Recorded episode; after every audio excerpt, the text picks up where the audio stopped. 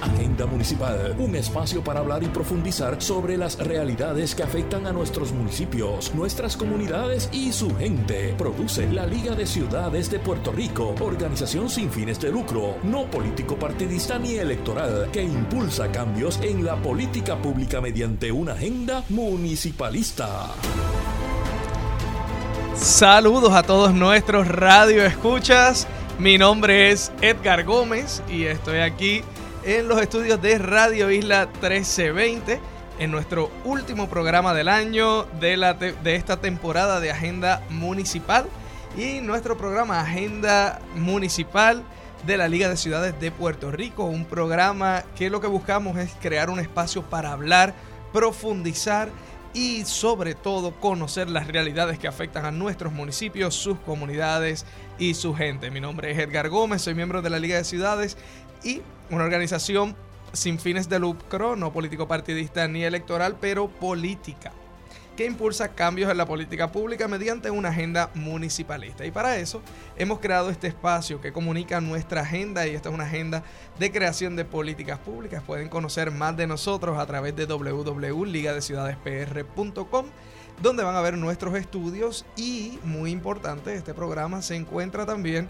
en su eh, plataforma de podcast preferido, sea Apple Podcast o Spotify, así que nos pueden escuchar ahí. Y hoy, como todos los miércoles, se encuentra conmigo Cristina Miranda Palacio. Cristina, ¿cómo estás? Edgar, encantada de estar aquí por instrucciones de Cristian. Ay, me los puse al revés. por instrucciones de Cristian, nos pidió que llegáramos con la decoración de Navidad. Así que Cristian, como siempre, allá en cabina entusiasmada, no porque sea el último programa de, este, de esta temporada, sino porque tenemos mucho que compartir. Eh, hay muchas historias trágicas en el país, pero dentro de todo nos aferramos a esa esperanza que podemos sacar de estos espacios con tanta desesperanza, ¿no?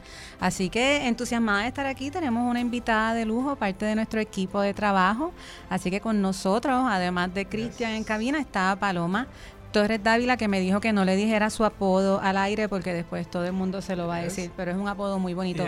y ya mismo, ya mismo vamos con Paloma Cristina, pero antes de pasar con, nuestra invitada, eh, tenemos este viernes un evento muy importante.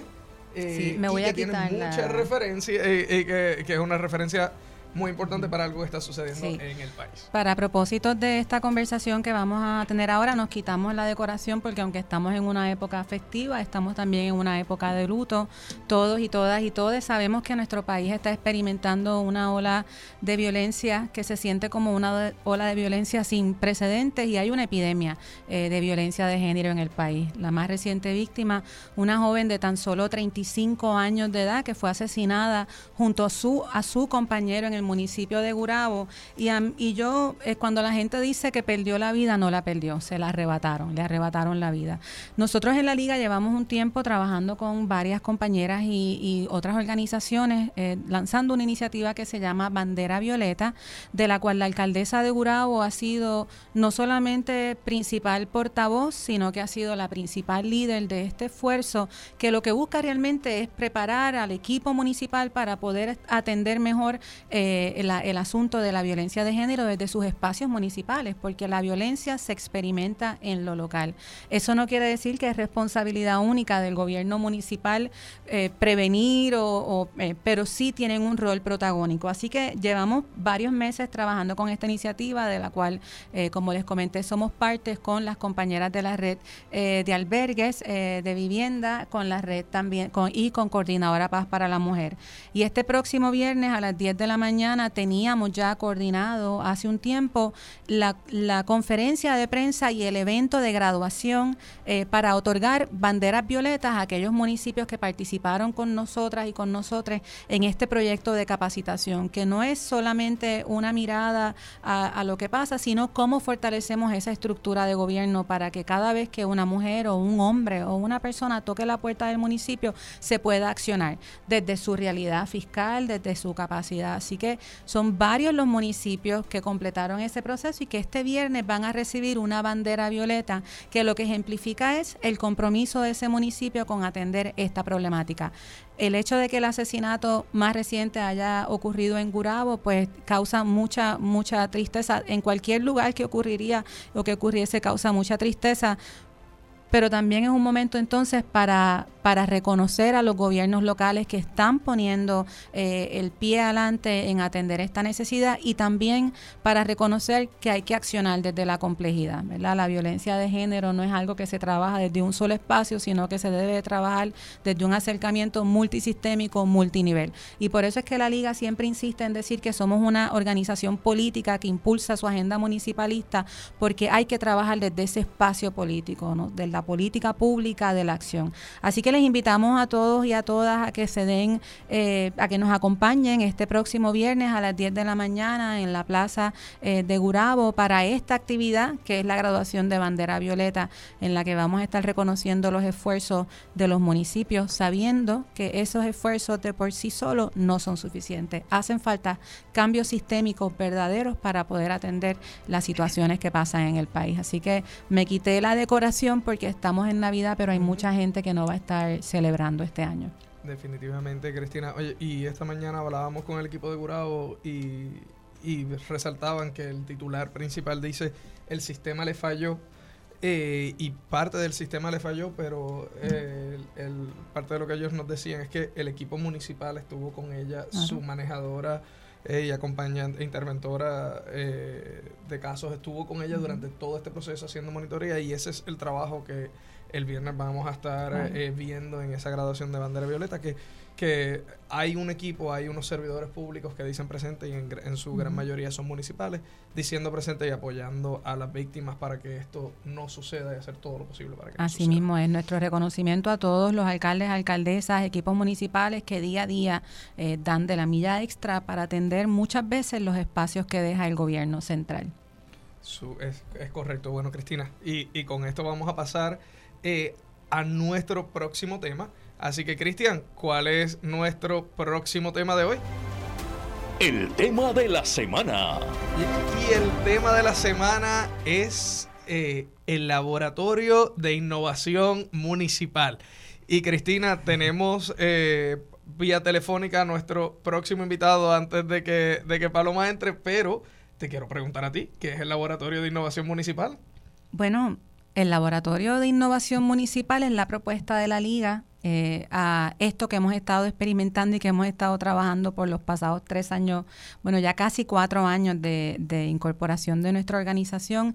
Y lo que busca realmente es crear estos espacios y proveer una travesía para fortalecer los gobiernos municipales a través de la innovación, pero también para conectar a los ecosistemas. Es, es algo bien complejo, así que en la liga, como saben y que hemos mencionado anteriormente, hemos adoptado la teoría de la complejidad porque es que hay unas cosas que realmente son a veces complejas de, de explicar, pero son complejas de, explicar porque las situaciones que vienen a atender son complejas de atender.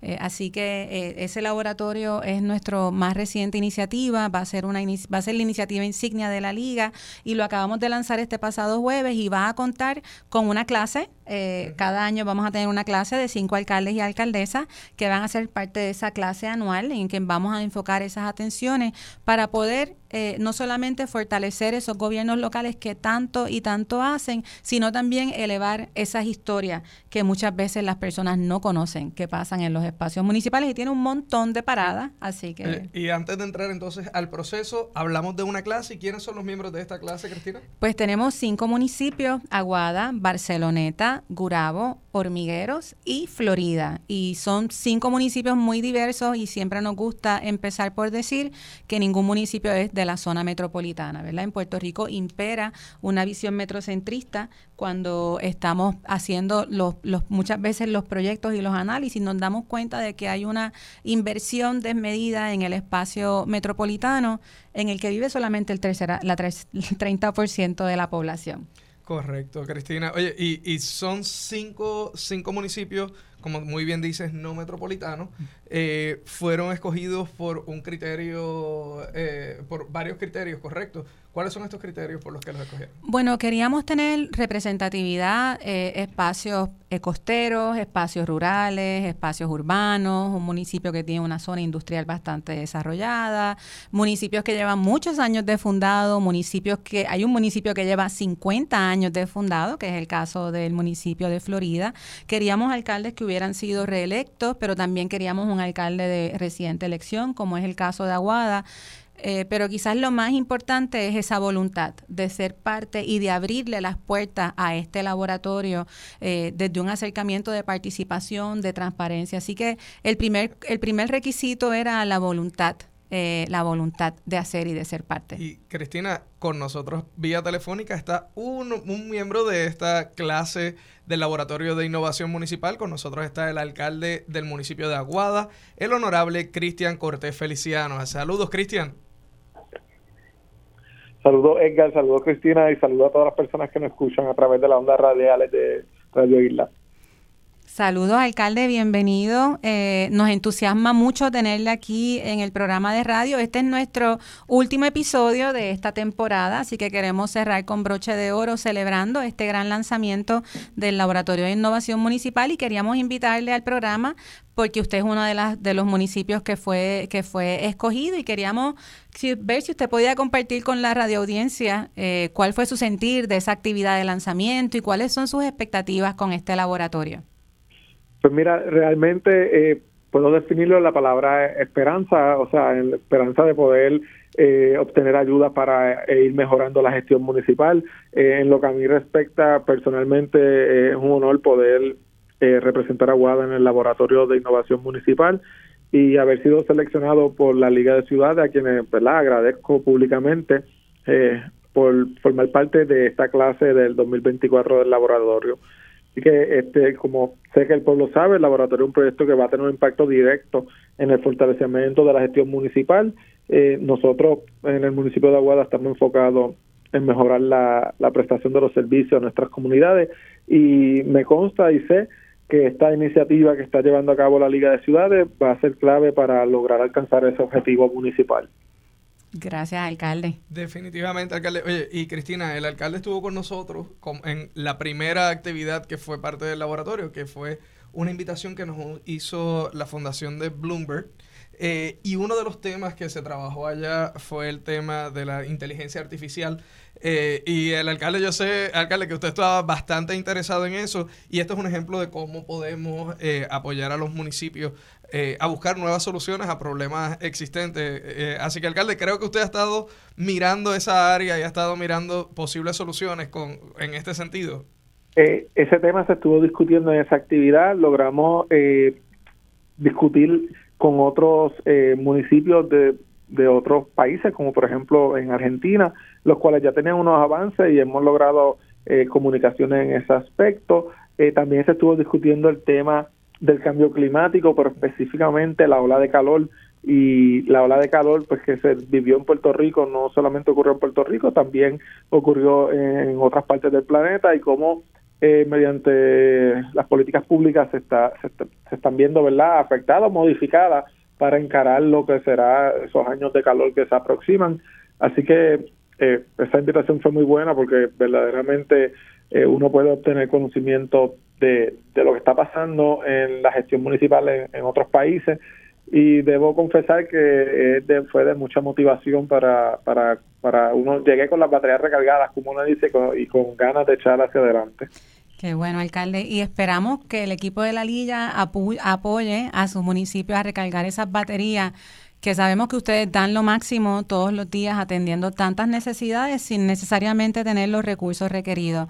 Así que le damos las gracias por haber abierto las puertas de su municipio a este proyecto. Eh, alcalde, y, vamos cerrando esta parte de la entrevista, pero sí me gustaría preguntarle qué mensaje tiene para su pueblo de Aguada y si tiene alguna, alguna información que quiera compartir en general o alguna invitación. Pues mira, eh, quería, antes de culminar, eh, darle las gracias a la Liga de Ciudades porque verdaderamente está haciendo un trabajo eh, desde una índole no partidista, pero sí desde un, aspecto ¿verdad? de lo que es política pública, en beneficio eh, de la gente, cómo logramos que se le sirva mejor a la gente. Y la liga juega un rol muy importante y yo sé que en un futuro ese rol va a aumentar por los proyectos que tienen programados. Así que yo les doy las gracias por haber considerado a a incluirlo en el programa del Laboratorio de Innovación Municipal. Y a nuestro pueblo, pues no me resta más que desearle una feliz Navidad y que puedan compartir en familia y en paz y tranquilidad con estas fechas, ¿verdad?, tan bonitas que se aproximan.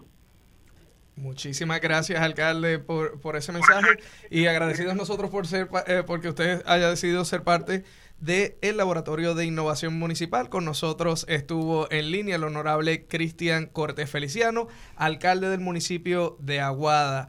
Eh, Cristina. Gracias, alcalde. Ahora continuamos con la discusión del laboratorio y ahí sí quiero invitar a Paloma eh, Torres Dávila, curadora de co-creación, miembro del equipo. Así que hoy, hoy es interesante porque son, nos entrevistamos un poco a, nosotros mismos, ¿verdad? Así que aparte al, al equipo que parte del equipo que está haciendo posible todo este gran proyecto. Así que Paloma, Cristina nos estaba hablando de que es el laboratorio de innovación eh, municipal y quisiéramos que nos abundaras un poco más desde la perspectiva de la co-creación, cuáles son las, fases que tiene y los diferentes procesos. Ok, bueno, pues buenas tardes, eh, Cristina Yecal y a todos los radioyentes. El Laboratorio de Innovación Municipal, como dijo Cristina, tiene muchos pasos, ¿verdad? Eh, le decimos ahora la travesía, porque por un año vamos a estar acompañando intensamente a estos municipios de esta primera clase y, e iniciamos la misma con un avalúo municipal. Y siempre recalcamos, ¿verdad?, que nosotros no vamos a ir allá, dar nota, decir cómo se tienen que hacer las cosas. Es ver qué está operando en el municipio desde unos principios de buena gobernanza y qué recursos tienen y qué brechas pueden haber que podemos apoyar identificar recursos para ir desarrollando un plan de acción en conjunto para ir llevando el municipio a un nivel, ¿verdad?, transformador en esos niveles de buena gobernanza. Eh, y cuando hablamos de estos, estos criterios eh, o, niveles de buena gobernanza, ¿cuáles son? ¿Cómo se escogieron? ¿Qué pasó? Pues mira, eh, esto es literalmente un proceso desde un inicio que co-creamos. Estuvimos en conversaciones, ¿verdad?, con varios municipios, alcaldes y uno de nuestros colaboradores, que entonces, en base a eso, desarrollamos que todo el mundo entendía que sería el municipio ideal. Y eso incluye desde, ¿verdad?, eh, la participación comunitaria, el enlace, pero también eh, responsabilidad fiscal, transparencia, acceso a datos y sobre todo eh, que se proteja el municipio sobre todas las cosas. Así que en base a eso fuimos desarrollando unos indicadores y buscando las mejores prácticas, ¿verdad? Como el alcalde de Aguada comentó, que en estos intercambios vamos aprendiendo, ¿verdad?, de otros municipios en Latinoamérica, en Estados Unidos, pues de igual manera también vimos unas mejores prácticas y las fuimos integrando para desarrollar como unos criterios de cómo nos evaluamos a nosotros mismos y ver en qué áreas tenemos oportunidad para desarrollar. Oye, y, es interesante porque eh, eh, nos dice, ha sido un proceso de co-creación de, de esto y cuando hablábamos con o presentábamos e, estos indicadores a algunas personas, nos decían, ah, pues cogieron los indicadores internacionales, ah, y es como que los tomamos de referencia, pero no necesariamente todos aplican eh, al país, porque, y citando a Cristina, que constantemente dice los datos sin contexto, pues no, no, no, están completos, ¿verdad? Eh, son solo datos, así que eh, ese yo entiendo que ha sido parte del ejercicio que, que, se hizo, ¿correcto? Eso es parte de, esa fue la preparación, ¿verdad? Ese aspecto mucho más innovador. Eh, y entonces llegamos a los municipios, ya hicimos nuestro primer avalúo con Gurao y Barceloneta en una semana, fue bien intenso, pero fue bien chévere. algo que a mí siempre se me va a quedar grabado es cómo en los municipios todas las personas nos agradecían que hubiésemos llegado con este acercamiento y este método, porque decían, es la primera vez que sentimos que nos escuchan y que, ¿verdad? Las personas que trabajan el día a día en todos los servicios, desde lo más administrativo hasta que el, que está en la calle a las 2 de la mañana un fin de semana resolviendo, cómo todo eso informa el trabajo que hacen los municipios. Y yo aprendí un montón, ¿verdad? De lo que hacen los municipios. Eh, así que en eso también está el nivel de co-creación, ¿verdad? De que no son nuestras voces, de qué es lo que pone gobernanza, es lo que nos informan las personas con experiencia eh, y su verdad y que son expertos en ese campo. y, y es interesante, Paloma, porque muchas de estas evaluaciones que se hacen a los municipios las hacen eh, desde un escritorio, en una oficina, desde el aire acondicionado, lejos, ¿no? Eh, y, y, una de las cosas que, que el que está planteando la liga es que la liga va al municipio va y hace esa evaluación con los que hacen el trabajo día a día, tanto directivos, pero también empleados eh, que dan el servicio directo, ¿verdad? Y, eso así. Y, y, eso esa marca la diferencia en, en, en el avalúo, ¿verdad? Cristina, Sí, a mí, ¿verdad? Nosotras siempre cuando hablamos de estas cosas las explicamos como que, miren, es una cuestión sencillita, pero la realidad es que de lo que buscamos y con los aliados que tenemos no encontramos ningún modelo eh, que estableciera cuáles eran las prácticas de buena gobernanza municipalista. Y así que yo me siento muy honrada de, de, liderar y de ser parte de un equipo de trabajo que está haciendo una aportación como esta, que entendemos que va a ser no necesariamente beneficiosa solo para el país, sino que ya hay interés de otras ciudades en Estados Unidos que quieren saber. Y como, como tú mencionabas, que yo siempre digo, los datos son los datos, pero hay que tener contexto, ¿no? La idea de este avalúo no es una mirada punitiva, eh, no es una mirada del déficit, deficitaria, de lo que está mal, es identificar cuál cuáles son las áreas que hay que mejorar, pero también contextualizarlas, por qué es que hay que mejorarlas. Y realmente habría que mejorarla en el lado municipal o requiere un cambio en el sistema porque el municipio está asumiendo una responsabilidad del Estado. Pero también se trata de cómo elevamos estas prácticas, estas mejores prácticas de estas cosas que ya se están dando en el espacio municipal. Y de nuevo está enmarcado en esto, en el enfoque de la equidad. Son unos indicadores eh, que son, son unos indicadores que realmente reflejan un municipio que cumpla con estos indicadores es un municipio que acciona desde la equidad para asegurar que sus constituyentes tengan o tengan acceso a lo que necesitan para un mejor bienestar. Eh, Cristina, y, los tres participamos de, estos avalúos porque, como muy bien dice Paloma, no es, no es un plan, no es algo que queremos hacer a futuro, es algo que ya estamos realizando. De los cinco municipios de la clase, ya dos eh, eh participaron de este avalúo y no sé si les pasó a ustedes, pero uno llega con una, eh, un pensamiento, una preconcepción de, ok, este municipio está así o aquí, en este, en este indicador probablemente no está tan bien, en este probablemente, y cuando llega y escucha es interesante porque los mismos municipios a veces se sorprenden de lo bien que están. O sea, eh, para ellos, ellos están tal vez atrás, pues hacemos lo que podemos y nosotros acá como que, mira, eh, estás, estás mucho mejor de, eh, de lo que tú piensas. y también, no sé si esa experiencia la tuvieron, si eso lo vieron en, en el ejercicio, que, que vieron, se sorprendieron que algunos municipios tenían prácticas extraordinarias. Sí, definitivo. Yo creo que a mí lo que más me sorprendió es cómo este eh, enganche con la comunidad, ¿verdad? Están presentes en nuestros municipios, ¿verdad? Eh, a través de la isla en todo Puerto Rico. E incluso, ¿verdad? Teníamos eh, nuestros consultores que vienen de Estados Unidos y ellos se maravillaban porque decían como que hay algo bien local de esto, de que el alcalde o la alcaldesa conoce la necesidad bien puntual de cada una de las personas y puede responder, ¿verdad? Y reorganizar su trabajo para responder a esa necesidad.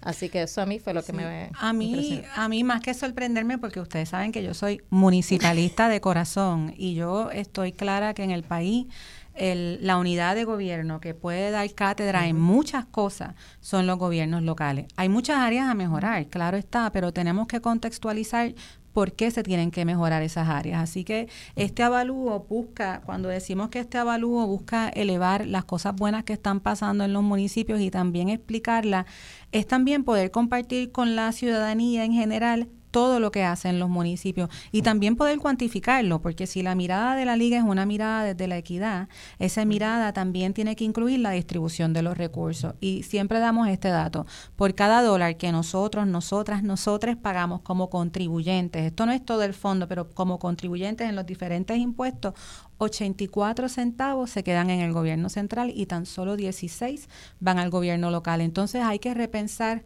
estas molestias y estas críticas en dónde realmente se, se dirigen, ¿no? Se hace mucho con muy poco. Ciertamente hay que hacer más.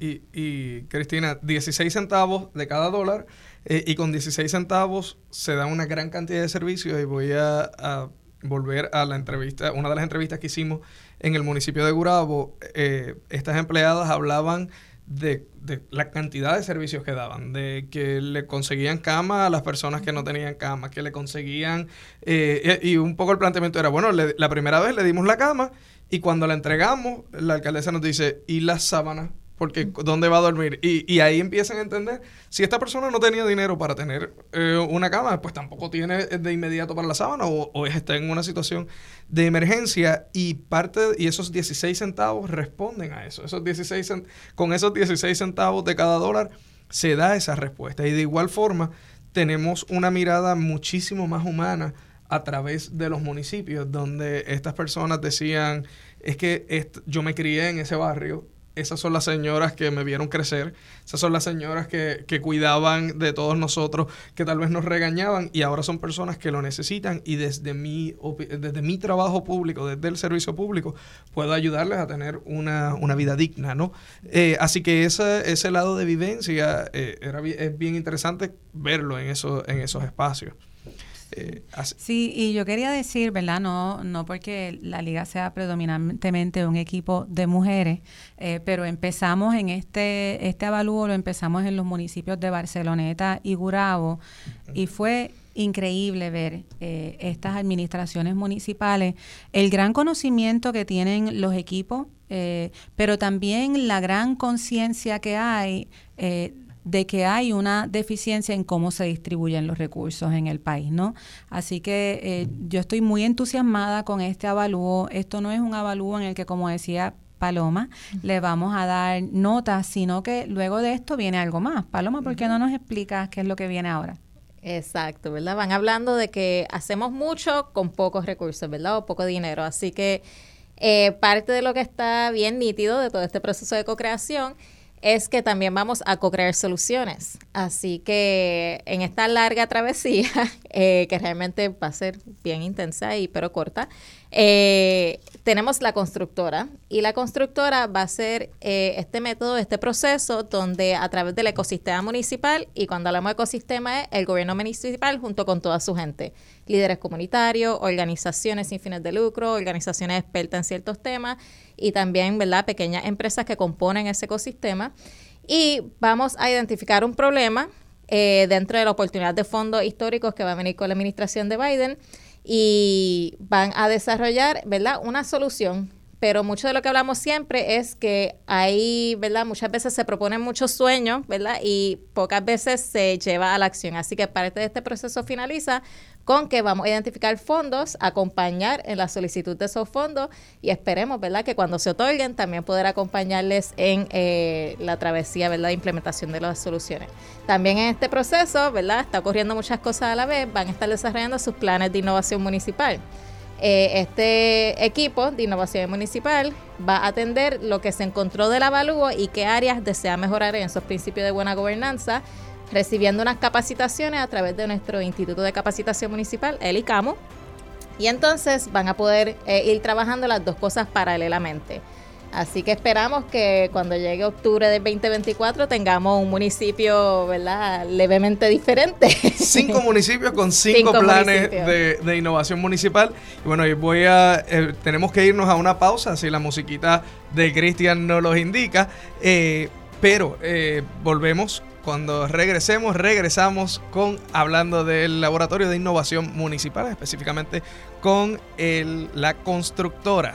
Así que están escuchando Agenda Municipal, un programa de radio de la Liga de Ciudades de Puerto Rico, transmitido por Radio Isla 1320, diferido por Borinquen Radio 680 y continuamos en breve. Agenda Municipal, un espacio para hablar y profundizar sobre las realidades que afectan a nuestros municipios, nuestras comunidades y su gente. Produce la Liga de Ciudades de Puerto Rico, organización sin fines de lucro, no político partidista ni electoral, que impulsa cambios en la política pública mediante una agenda municipalista. Saludos amigos, una vez más aquí en Agenda Municipal, un programa de la Liga de Ciudades de Puerto Rico.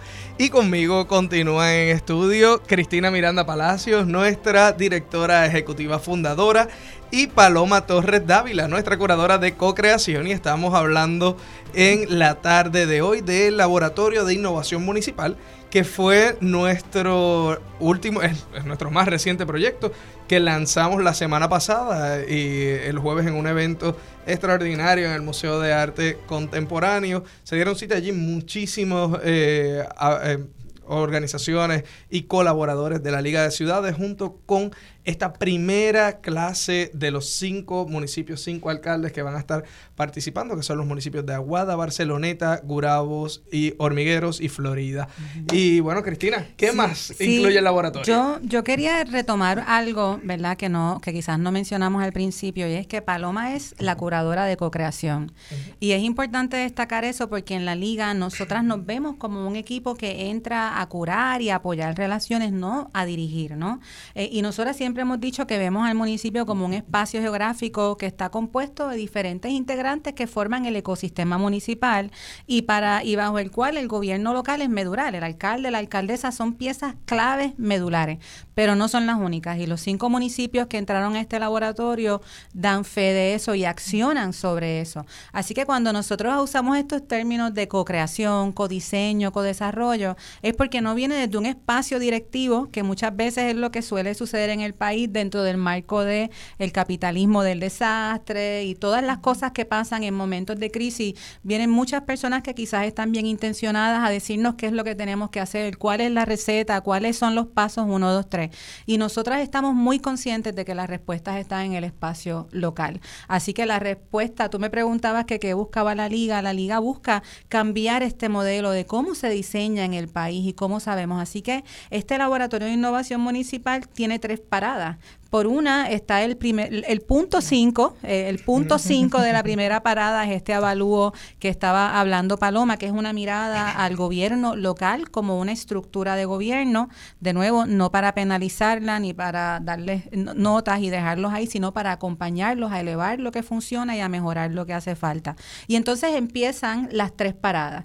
Y son tres fases. Una es una mirada profunda, un avalúo de cuál es esa situación que queremos atender. Luego viene la fase de la co-creación. ¿Qué necesidad específica vamos a atender para codiseñarla desde un espacio ecosistémico municipal? Y la tercera parte que es la subvención. Pero yo quiero hacer una parada en la constructora, que es uno de los componentes, el corazón, yo diría, o, o, lo que une el paso uno y el paso dos, eh, que es la constructora y que yo estoy segura que Paloma lo va a explicar como algo bien, bien rápido, pero que tenemos tiempo. Son nueve pasos, no hay que ir uno a uno, pero hablemos de qué es la constructora, cuál es, qué es lo que vamos a hacer. Ok, primeramente quería también añadir, Cristina, que desde la evalúe entender el contexto. Como siempre decimos, no diseñamos en un vacío, tenemos que entender cuál es la realidad particular, ¿verdad?, de cada municipio. Así que entrando a la constructora, eh, Cristina siempre me, me relaja porque yo le explico bien sencillo. Esto es un proceso que lleva años de gesta. Eh, nace, ¿verdad?, la idea de una cabecita y entonces a partir de ahí empezamos a desarrollar las integrantes del equipo, a unirse y junto a colaboradores llevarlo a la prueba, ¿verdad? Esto no se entiende, esto está muy complicado, esto no es real en los municipios. Así que en ese va al fin llegamos a, esta, a este proceso que de manera sencilla son tres fases. Eh, primero para entender el problema o la situación, segundo co-crear y la tercera subvencionar. Pero en esas tres fases, en esas tres fases, ¿verdad? Hay muchos pasos entre medio. Primero es entender cuál es la situación del municipio, qué eh, problemática o situaciones desea atender. Y de esto dentro de un contexto también de los fondos que vienen federales, ¿verdad? Porque a veces queremos generar muchos sueños, ¿verdad? Y no necesariamente tenemos acceso a los recursos inmediatos en ese momento. Y también responder a la necesidad actual de que estamos en un país cambiante, eh, geográfica, eh, bueno, geográficamente también, porque las costas están viéndose afectadas. Eh, pero demográficamente, ¿verdad? Una población envejeciente, el cambio climático y nosotros siempre hablamos desde la justicia climática, que va a ser el tema de esta constructora, no del cambio climático, porque desde la equidad y de la justicia entendemos que no todo el mundo se afecta por igual. Eh, el alcalde de Aguada comentaba sobre las olas de calor, por ejemplo, y sabemos que las personas envejecientes con condiciones crónicas son más propensas a sufrir de esto. Así que ese primer paso, esa primera fase es entender todas estas complejidades y tratar de darle alguna forma y ver qué personas necesitamos, ¿verdad?, para poder gestar y solucionar esa idea. ¿Qué personas de todo ese ecosistema municipal tienen que estar presentes? Una vez eso se identifique eh, y se forma ese, ese ecosistema o ese grupo, que se va a sentar junto a la mesa. Entonces le guiamos por este proceso de co-creación, eh, centrado, ¿verdad? Desde el diseño eh, centrado en lo humano. Y vamos, ¿verdad? Por muchos pasos desde pensar libremente y soñar todo lo que queríamos. Un ejemplo que siempre damos es que a que usted no sabía que en las cajas de pizza, el papelito que está debajo, la idea original fue de ponerle un pamper para absorber humedad y que las pizzas no llegaran así todas, ¿verdad? Viejas a las casas. Así que es este espacio para soñar y soñar y, procesar ideas y entonces poder darle forma de manera que sea real. Y una vez eso se presente, tenemos expertos de la academia, tenemos expertos, ¿verdad?, de otras áreas también que nos van a acompañar, que pueden entrar y salir según los temas, porque también reconocemos que somos un sistema y que nosotros no lo tenemos todo ni lo sabemos todo. Nosotras no somos expertas, ¿verdad?, necesariamente en justicia climática o en ciertos eh, temas y fondos.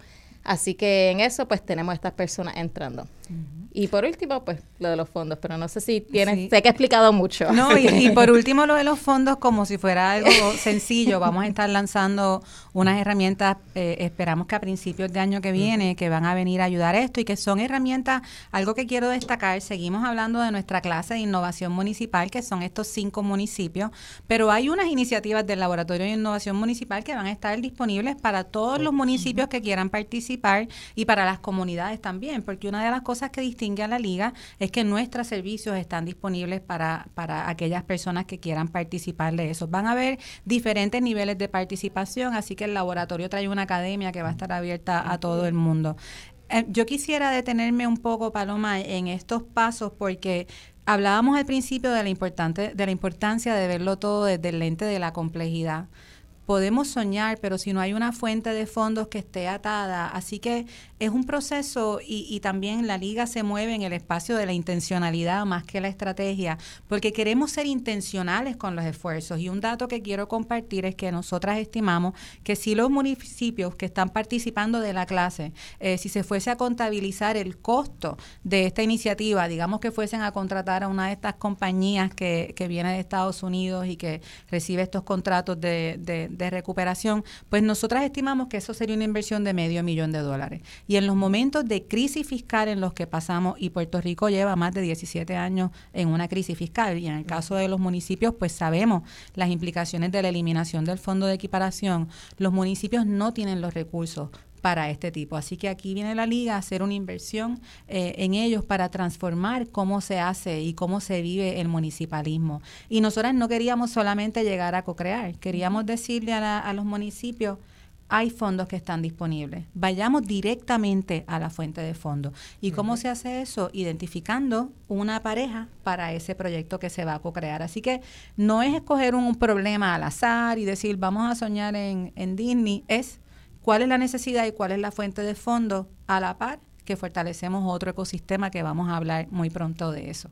Edgar, ¿tú querías hacer alguna eh, no, estaba un poco ah, presentándole eh, a Paloma uno de los ideas de, las presentaciones que estábamos utilizando.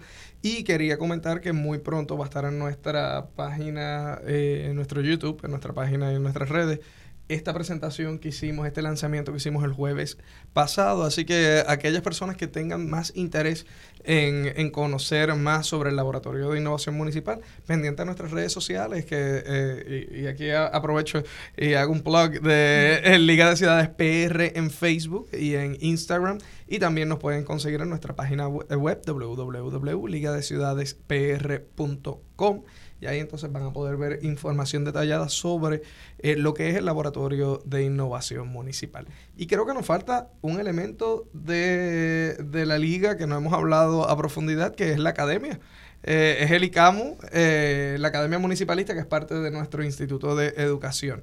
Así que no sé quién, quién de las dos quiere Paloma. bueno, pues tenemos el ICAMO, nuestro Instituto de Capacitación Municipal. Cristina habló ahorita, ¿verdad?, de que están estas cinco, estos cinco municipios en la clase, pero también, ¿verdad?, servimos a todos los municipios en la isla. Así que todos los demás municipios, organizaciones, eh, líderes comunitarios pueden participar del el ICAMU. Vamos a estar ofreciendo, ¿verdad?, paralelamente... Eh, orientaciones sobre estos fondos que vienen, ¿verdad? Muchas veces no sabemos que hay unos fondos históricos eh, del Infrastructure, eh, Inflation Reduction Act, el Bipartisan Infrastructure Law, que están enfocados en atender los asuntos de cambio climático, que están enfocados en cómo adaptamos y mitigamos, ¿verdad?, eh, nuestros países y reconstruimos y también algo clave es que están enfatizando la colaboración.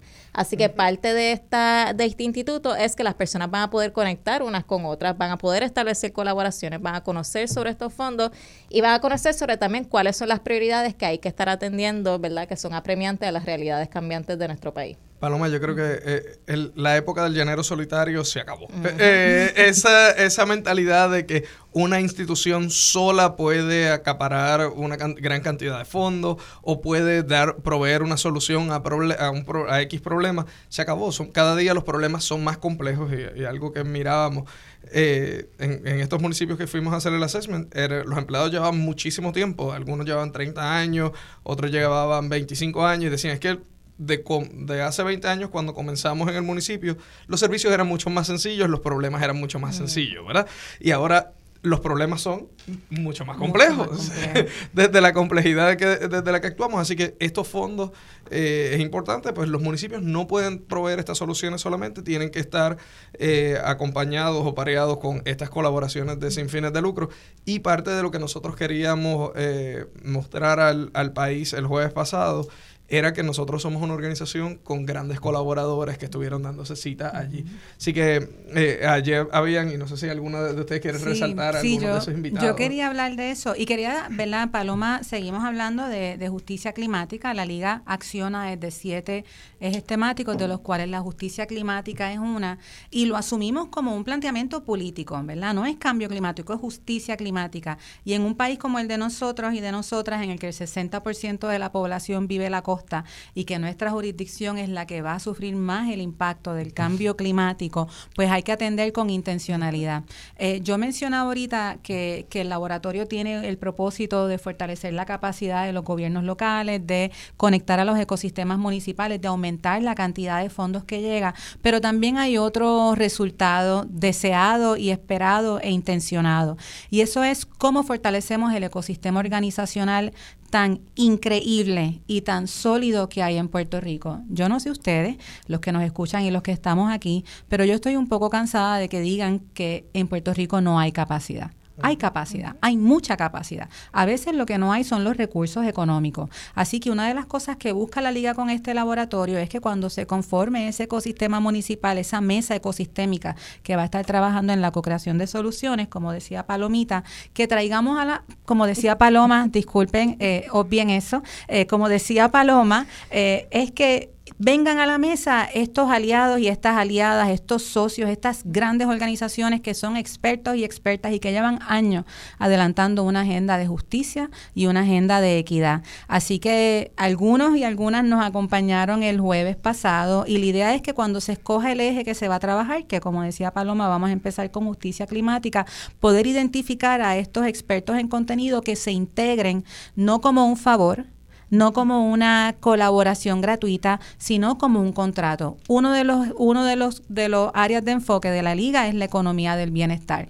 Pues tenemos que vivir como decimos. Así que la invitación es a que cuando nuestros expertos en contenido se unan a estas mesas, que van a recibir un contrato para informar este diseño. Y Paloma, no sé si quieres hablar algo de quiénes estaban allí aquel día acompañándonos. Wow, pues de verdad que algunos, no puedo pecar de dejar mucha gente fuera, así que mis disculpas, ¿verdad? Teníamos eh, acompañantes de nuestros municipios, ¿verdad? De la clase, también de otros municipios como Baja, que están emprendiendo en otros proyectos junto a la liga, pero también tenemos esas personas, ¿verdad? Expertas en esa área. El puente, un gran aliado, eh, expertos en el tema de justicia climática que nos están asesorando en muchos asuntos. Habían personas del EPA, ¿verdad? Eh, de la Oficina de Caribe y Islas Vírgenes acompañándonos también, que es un poco establecer este panorama de que también estamos creando estas conexiones con estas agencias que están bien abiertas y bien dispuestas también a decirnos, mira, esto es lo que necesitas mejorar, esto es lo que necesitas atender para que seas, ¿verdad?, más competitivo en las eh, propuestas que estás ofreciendo.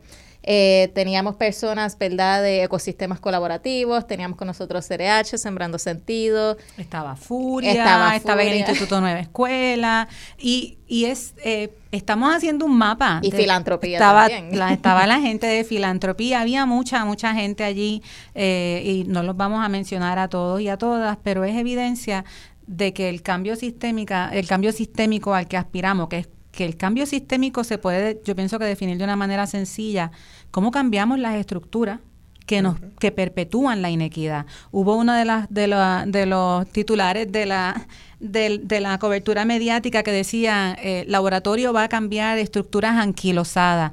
Pues no son necesariamente los municipios los que están anquilosados, así que es importante de que están atrasados en sus diseños. Es, es, un proyecto realmente ambicioso, pero nosotras entendemos que está anclado en la realidad de lo que hemos visto de los municipios y desde un acercamiento de la complejidad. Hay mucho que atender y hay mucho que hacer. Y yo creo, Cristina, ya mirando, mirando el reloj que se acerca el final de nuestro programa, es hacernos una pregunta de aquellas personas que quieran conocer más, quieran ver cómo pueden colaborar, cómo se pueden acercar a nosotros, qué pueden hacer. Sí, bueno, eh, nos pueden escribir en las redes, ya Edgar dijo, liga de ciudades pr.com, estamos en Facebook, estamos en Instagram, estamos en LinkedIn, eh, nos pueden escribir a info at liga de ciudades pr.com para dejarnos saber cuáles son sus áreas de interés. Hemos empezado a recibir llamadas de alcaldes y alcaldesas que quieren saber más de este laboratorio de innovación municipal. La idea es que esta clase eh, tenga una actividad intensa durante este primer año y que años dos y tres permanezcan con nosotros como egresados de la clase y como casi embajadores de este proceso de innovación municipal. Así que la expectativa de la liga es que empezamos con cinco y en el próximo año vienen cinco más. Pero aquí hay un twist que es importante, que también es intencional, así que es, por diseño. Nosotros queremos que esta próxima clase sea recomendada por la clase actual. Así que empezar con un, como un proceso de integración desde ya. Estos alcaldes, estas alcaldesas que digan, mira, ven a mi municipio para, veas lo que para que veas lo que estamos haciendo. Y lo más interesante que hemos visto es que ya los alcaldes y las alcaldesas que están están pensando en a quién recomendar y no necesariamente es por líneas político-partidistas, es por líneas políticas, es por líneas de visión, porque en los espacios municipales se trabaja en conjunto. Así que es una clase que recién comienza, eh, que lanzamos con este laboratorio y para el que vamos a, seguir con mucho esfuerzo trabajando desde, desde la innovación y desde la complejidad. Muchas gracias, Cristina. Así que ya saben, todas las personas que quieran conocer más sobre el laboratorio pueden visitar las páginas de la Liga de Ciudades de Puerto Rico, Liga de Ciudades PR. y como Cristina muy bien dice, esto es un laboratorio donde vamos a sacar soluciones o es, un gran experimento, ¿no? Es un gran, es un gran proyecto para ver, eh, para ver qué cosas. Pero no es extractivo. No, extractivo, porque en Puerto Rico hay muchos experimentos bastante extractivos, es un, es un laboratorio nacional. Y vamos a, estos cinco, estos cinco municipios yo pienso que se van a convertir en la vitrina del verdadero municipalismo y de lo que es posible. Así que es el poder de lo posible. Bueno, pues Cristina, con esto cerramos esta sección y lo que quiero es que aprovechemos que es nuestro último episodio del semestre eh, y que hemos hablado durante este año, así que vamos a hacer un pequeño resumen de algunos de los, de los episodios que hemos tenido durante esta eh, temporada. Y uno, recuerdo cuando estuvimos hablando de emprendimiento, emprendimientos locales con nuestros amigos del Centro para Emprendedores. Eh, el Centro para Emprendedores es una organización sin fines de lucro local. Estuvieron allí en el lanzamiento. Estuvieron también en el lanzamiento y ellos parte de lo que hacen es promover eh, el emprendimiento con esta visión de la economía del bienestar. Eh, hablamos del proyecto Idear y Cristina, ¿qué es el proyecto Idear si, nos, si puedes repasarnos eso? Bueno, dependiendo de a quién se le pregunte y quizás este no es un buen momento para que me hagan la pregunta a mí porque hay mucho que está pasando detrás de bambalina, eh, pero la idea del proyecto Idear era proponer una manera de descentralizar el sistema de educación público, que sabemos que Puerto Rico, al igual que Hawái, tienen un sistema de educación completamente centralizado, en que la agencia del Estado es la que define todo a nivel local. Así que se está trabajando con esta iniciativa. Nosotros somos parte de una mesa comunitaria por la equidad en educación. Yo vengo de una reunión de toda la mañana eh, de ahí. Así que en este momento ese, ese, ese proyecto está bajo observación porque hay muchas cosas que están pasando que tienen que ver con lo acelerado de esa iniciativa, ¿no? Eh, nosotras en la liga, una de las cosas que siempre decimos en el asunto de la intencionalidad es que hay que tener cuidado con los tiempos. Las soluciones complejas requieren las situaciones complejas requieren tiempo y a veces las soluciones complejas requieren unas soluciones sencillas, pero requieren mucha voluntad política. Así que hay unos procesos que van encaminados bastante rápido, que están bajo observación y eh, yo entiendo que el primer programa de la próxima temporada quizás va a tener mucho que ver con este tema. Excelente. También tuvimos, y este eh, eh, muy recientemente, hablamos del tema de justicia climática como, y llevamos hablando tal vez durante los últimos tres, cuatro programas Justicia Climática y sus diferentes, eh, y sus diferentes manifestaciones. Eh, y vimos, hablamos de soberanía alimentaria, que tuvimos aquí a Fíticas, tuvimos al Banco de Alimentos y a los amigos de Josco Bravo. El, puente, Josco, Bravo. sí. Y la soberanía alimentaria también es un asunto de justicia y de equidad. en, una, en un archipiélago como el nuestro, porque somos un archipiélago, el hecho de que importemos más del 80-85% de lo que consumimos da mucha preocupación. Eh, estamos perdiendo las tierras agrícolas para desarrollos desmedidos, así que, eh, sin embargo, y yo empezaba el programa con que nosotros nos anclamos en la esperanza dentro de la desesperanza, organizaciones como Fítica, estas organizaciones estuvieron en lanzamiento como Fítica, como el JOSCO, como el puente, como el banco de alimentos, apuestan a que otra manera de hacerlo es posible. Así que invitamos también a los radioescuchas a que sigan estas páginas y que conozcan más de los modelos que se gestan desde estos espacios nacionales. Cristina, y con este último programa cierro, porque nos vamos full circle. Eh, de nuestro primer programa fue hablando de bandera violeta y lo que en aquel momento estábamos lanzando como una nueva iniciativa de colaboración entre la Liga de Ciudades de Puerto Rico, la Red de eh, Nacional de Albergues y... Eh, eh, Paz para la Mujer. la red de albergues y coordinadora, y coordinadora Paz, para la Mujer. discúlpame, y coordinadora Paz para la Mujer. y hoy es una realidad. Y ya los diferentes municipios que fueron parte de este proyecto este viernes pasan a su graduación, pasan a recibir su bandera violeta y un poco un resumen de lo que fue el proyecto de bandera violeta. Fue un proyecto educativo no solo para las oficinas de la mujer, que es usualmente donde se cierra eh, esta educación de protocolos de violencia eh, de género, sino a los eh, era la diseño y creación y educación en un protocolo general a, los, a, los, a todos los empleados municipales. ¿Por qué? Porque una víctima de violencia de género no solamente va a llegar a la oficina de la mujer, puede llegar a la recepcionista del, de la alcaldía, puede llegar a la recepcionista del museo municipal, puede simplemente... Eh, puede ser una mamá, un papá de Head Start o de Early Head Start, puede ser alguien que... Sí, y es Exacto, puede ser cualquier persona porque cualquier lugar. Los municipios tienen montones de puertas en las que se pueden pedir servicios y en las que se hacen peticiones. Así que la idea es que estos gobiernos municipales que van a recibir esta bandera violeta, que van a poner en sus alcaldías para para evidenciar su compromiso con la equidad, va más allá de un taller, va va a la adopción de verdaderas políticas públicas a nivel municipal que apoyen a esos equipos de trabajo a hacer lo que hay que hacer que es pasar de víctimas a sobrevivientes, a vidas independientes y a que no nosotras como mujeres no tengamos que vivir desafortunadamente lo digo con, con el 100% de mi verdad, con miedo en el país, ¿verdad? Porque ser mujer en Puerto Rico, eh, hay, que vivir, eh, hay que vivir aquí como mujer para experimentar esa violencia que está tan institucionalizada desde las pequeñas microagresiones que hay que eh, parar desde las pequeñas microagresiones que todas y todas recibimos todos los días hasta la hasta las muertes, ¿verdad? Hasta los asesinatos, porque estos son asesinatos, no son reitero, no son personas que pierden la vida, son personas a las que se le arrebata la vida, no son crímenes pasionales. son crímenes. Hay que empezar a cambiar esa narrativa y esos discursos y a dejar de culpar a las víctimas, pero eso es tema para otro programa. Definitivamente, bueno Cristina, y con este breve resumen culminamos este último episodio de Agenda Municipal. Gracias al alcalde de Aguada, el honorable Cristian Cortés Feliciano. Gracias a Paloma Torres Dávila, curadora de co-creación de la Liga de Ciudades de Puerto Rico. Y, ah, te tienes que poner el, gorrito porque Cristian nos está enviando, nos está enviando los mensajes.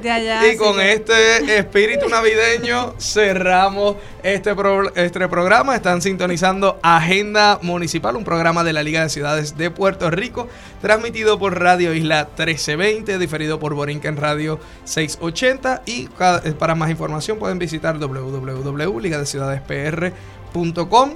Feliz Navidad, feliz Año Nuevo y nos vemos después de Reyes. nos vemos en enero.